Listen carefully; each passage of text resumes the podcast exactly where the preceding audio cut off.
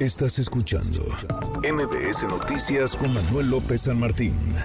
Ayer se anunció el nombre de los ganadores, de los, digamos, quienes avanzan a la siguiente etapa del proceso en el Frente Amplio por México. Cuatro nombres de los trece que se inscribieron, quedaron doce porque se había bajado Gabriel Cuadro y luego se fueron bajando otros en el camino.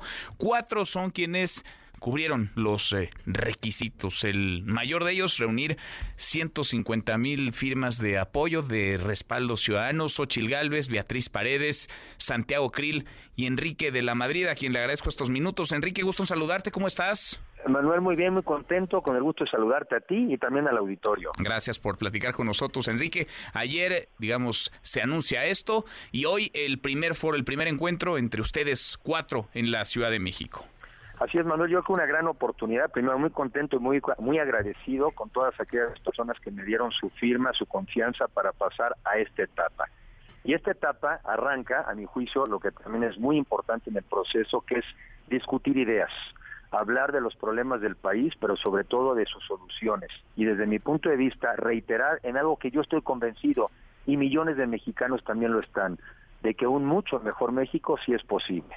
Y ese mejor México yo lo traduzco en que es un México de oportunidades, porque todos somos mexicanos muy esforzados, trabajamos mucho, trabajamos muchísimo que otros países del mundo, pero lo que no tenemos todos igual y es lo que hay que igualar son las oportunidades.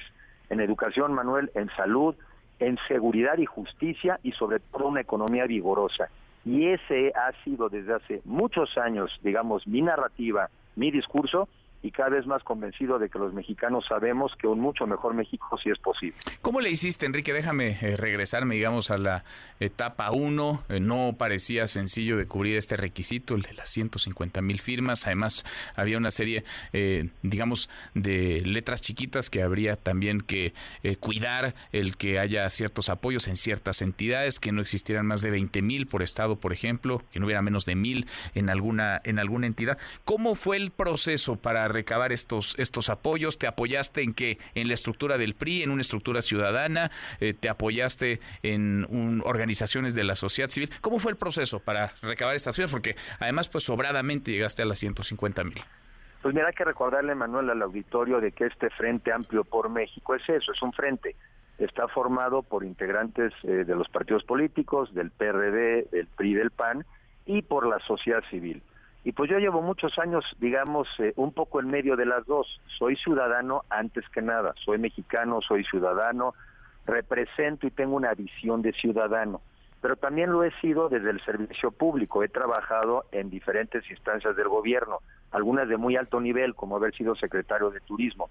La otra, siempre he mantenido una militancia pero también he trabajado con gobiernos de otros partidos, como ha sido el, PAN. Y tengo también mucha empatía con la visión, digamos, progresista del PRD de una socialdemocracia. ¿Cómo le hice? Con un chorro de trabajo. Hablándole a amigos, hablándole a amigos de amigos, visitando los estados, teniendo reuniones con la sociedad civil, pero ¿por qué no? También con militantes. Porque yo creo en esta combinación que es precisamente el Frente Amplio, partidos políticos y sociedad civil, para construir el mejor México posible. Y mucho trabajo. Yo he venido eh, viajando por el país siempre como funcionario, también en el sector privado, y llega un momento en que esto es concretar todo eso. Cuando la gente te dice y me decía, ¿y cómo te apoyo? Pues la respuesta ahorita fue, con tu firma. O sea, dices que me quieres apoyar, ahorita es tu firma porque es la única manera como yo puedo pasar a la siguiente etapa y representar tus intereses. Ejemplo, conozco muy bien el campo y hoy el campo está abandonado y en el campo saben que yo los conozco y les entiendo. Conozco muy bien el turismo. En el turismo llegamos a ser el sexto país más visitado del mundo. Les dije, ¿se acuerdan de cómo nos iba? Yo quiero tu firma. Conozco muy bien el sector de las exportaciones, cómo México se ha convertido en una potencia exportadora. ¿Te acuerdas cuándo nos fue, cómo nos fue cuando yo estaba en el Banco Nacional de Comercio Exterior? Ahora quiero tu firma. Así, mm. trabajando de sol a sol, todos los días sin parar. Y también, ¿por qué no? Con apoyo familiar, aquí que me dicen, no aflojes, apúntale, pégale, dale, y así es como llegamos y así es como he llegado a todos los lugares que me propongo, Manuel. Mm. Mucha chamba, pero sobre todo mucha entrega y mucha pasión. Estás ya en esa siguiente etapa, decía hoy el foro. ¿Cómo van a llegar a este foro, Enrique? Habrás escuchado la inconformidad de la dirigencia del PRD y de dos de los aspirantes, el exgobernador de Michoacán, Silvano Aureoles, el ex jefe de gobierno Miguel Ángel Mancera, que se dicen excluidos. El PRD que ha decidido poner una pausa a su participación en el comité organizador de este proceso en el Frente Amplio por México. Se ha hablado mucho de unidad, pero ¿ves riesgos de fisura o de ruptura con, con esto? En cualquier eh, relación de amistad, de una relación política, siempre hay sus, eh, sus momentos de tensión. Pero yo escuché el mensaje de Jesús Zambrano y creo que la primera frase es la que importa en el sentido de decir estamos en el Frente Amplio. Pero también está en su derecho, y cómo no, de pedirle al comité explicaciones de por qué a juicio de ellos eh, tanto Silvano como, como Miguel Mancera no alcanzaron, digamos, los requisitos. Pero yo estoy convencido, porque he estado con Jesús y con el PRD muchas veces, y compartimos esta visión de que lo peor, lo peor que le puede pasar al país es que sigan los gobiernos de Morena. Entonces, o sea, sin el PRD estaría incompleto el frente. Pues es que el PRD es muy importante porque el PRD tiene también esta visión progresista que nos que nos ayuda a todos a unirnos, eh, digamos, a, a buscar nuestras coincidencias y yo creo que de esto se trata un frente amplio. No todos tenemos que pensar igual, no, pero tenemos que coincidir en lo fundamental.